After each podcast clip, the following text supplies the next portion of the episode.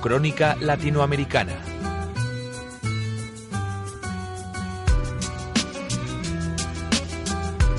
Esta semana volvíamos a tener palabras del Fondo Monetario Internacional, también eh, hemos estado pendientes de esas palabras del Banco Central Europeo y tenemos que revisar un poco la estrategia y la política económica que, alaba y que critica también en la región de Latinoamérica. Lo hacemos con Carlos Sánchez Pont de Piñesa Aguiler. Carlos, buenos días. Muy buenos días, Ana. Estamos con ese Fondo Monetario Internacional que sigue dando titulares sigue dando titulares y en este caso buenos para dos países en especial de nuestra querida región latinoamericana. Por un lado, fíjate, otra vez alabando el caso colombiano. Y es que Colombia en los últimos años eh, ha solventado unos, eh, una serie de graves problemas económicos para solidificar y solidar mucho su economía. Fíjate que en 2013 el crecimiento fue el 4,3% y en concreto el Fondo Monetario Internacional lo que ha destacado es que en los últimos años se ha visto una gran mejora del marco fiscal institucional en el país colombiano, lo que ha derivado en una sostenibilidad de los impuestos y un sistema general más igualitario en cuanto al reparto de la riqueza. Fíjate que el sistema financiero ha sido calificado por los expertos del FMI como sólido y estable, con bajos niveles de cartera vendida y encima siendo capaz de atraer mucha financiación por parte del exterior. Esto ha contribuido también a un empuje en las exportaciones del país. Y luego otro caso que ha destacado mucho el organismo internacional es el caso de Bolivia, un país que ya la CEPAL hace una semana, recordamos aquí, que calificó como la gran sorpresa para los próximos años de la región latinoamericana, con crecimientos sostenibles en una horquilla que va del 4,5 al 5%, y en este caso el FMI lo que ha destacado es, aparte de ratificar que fue el segundo país en crecimiento de la región en 2013, con eh, alrededor de un 6,8% de aumento del PIB, fíjate que en los últimos años Bolivia no solamente ha creado un marco regulatorio muy estable, sino que encima ha empujado las inversiones públicas tanto en el sector del gas como del petróleo. Y en este sentido, la misma Standard Poor's acaba de eh, mm, vigilar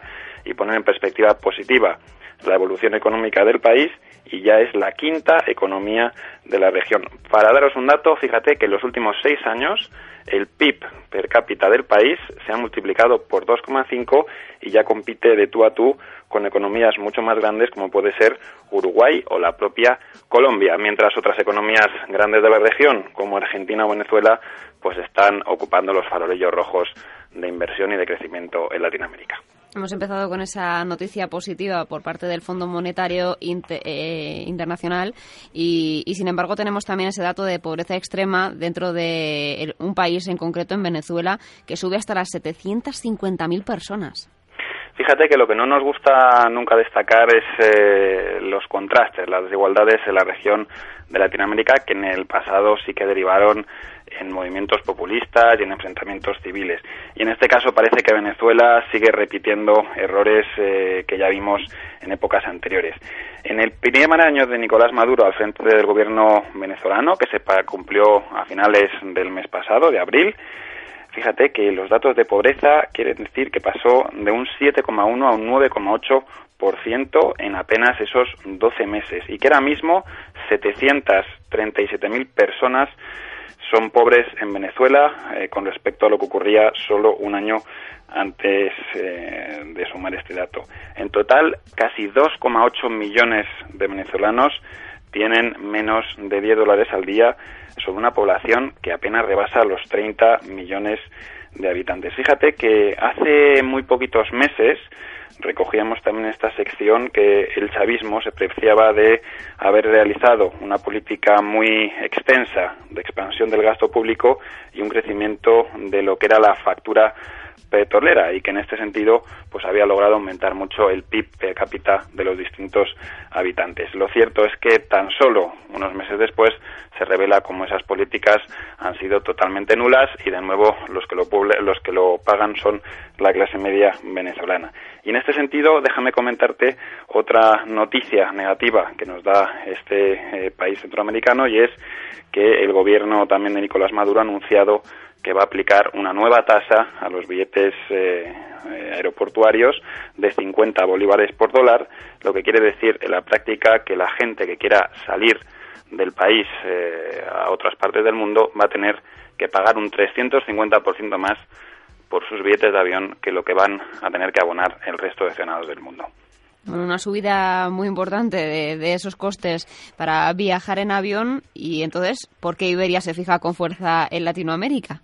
¿Ha desoído totalmente las palabras de Maduro? Bueno, pues fíjate que en esta alianza entre Iberia y British Airways, eh, que ya ha derivado en importantes cambios en lo que es la estrategia corporativa del grupo, por lo menos a nivel europeo, con bajada de billetes, con nuevas líneas comerciales, ahora la compañía inglesa le ha dicho a su, a su homónima española que tome las riendas y tome buen ejemplo en lo que es Latinoamérica. Y fíjate que mientras a nivel nacional, aquí en España, poco a poco volvemos otra vez a ver como uno de esos eh, grandes barómetros para saber la recuperación económica, como es el, incremento de viajes en avión, pues fíjate que ahora Iberia lo que ha hecho es poner su punto de mira en reconquistar el mercado latinoamericano, que tradicionalmente ha sido una de sus eh, plazas fuertes a nivel mundial. Y lo ha hecho nada más y nada menos que declarándole, entre comillas, la guerra comercial a Air France, que en los últimos años sí que es cierto que había logrado asentarse sobre todo en las principales capitales de los países de América Latina. Hoy ambas compañías eh, acaparan casi la cuarta parte del mercado internacional de vuelos en América Latina por encima de cualquier otra compañía que ahora mismo nos pueda venir a la cabeza. Y en este sentido, Iberia ha anunciado una gran política comercial que va a tener sus primeros ecos en ciudades, fíjate, tan, tan bonitas y tan agradecidas de ver en, estas, eh, en estos eh, días, como puede ser Montevideo, Santo Domingo, La Habana, San Juan de Puerto Rico y una vieja conocida, sobre todo para las empresas e infraestructuras españolas, como es eh, Ciudad de Panamá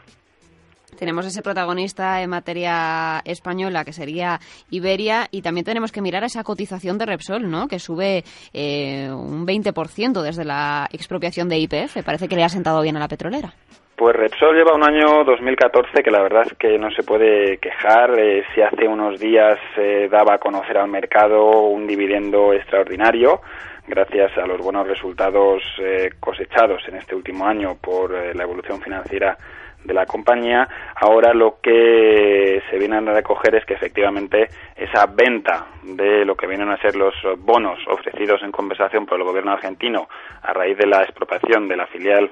eh, de IPF hace unos meses ha sido una buena noticia para la compañía española. fíjate que en tan solo eh, unos meses han pasado a ganar un 18% los títulos de la compañía española que llegaron a cotizar a poco menos de 11 euros en julio de 2012 y que ahora están por encima de los 17 euros y medio. Ahí es nada había cuenta de que eh, la situación en ese verano de 2012 no se presentaba nada halagüeña para Repsol, había cuenta de que efectivamente gran parte de su crecimiento en Latinoamérica y a nivel mundial pasaba por eh, la evolución de su filial argentina. Ahora ya eh, Repsol ha cambiado drásticamente su política comercial y uno de esos países en los que se ha fijado precisamente con el que hablábamos esta sección es Bolivia. Bueno, Bolivia parece que está en el centro de todas las miradas, eh, no solamente del Fondo Monetario Internacional, sino también de empresas españolas como es Repsol. Tenemos eh, ese otro país eh, un poco la cara oscura de la moneda que sería Venezuela con esos datos que hemos tenido. Un repaso a esa región latinoamericana como cada semana con Carlos Sánchez Ponz. Muchísimas gracias, Carlos, por traernos este resumen tan amplio de todo lo que se cuece en Latinoamérica y la próxima semana mucho más. Muy buena mañana, Ana. Gracias.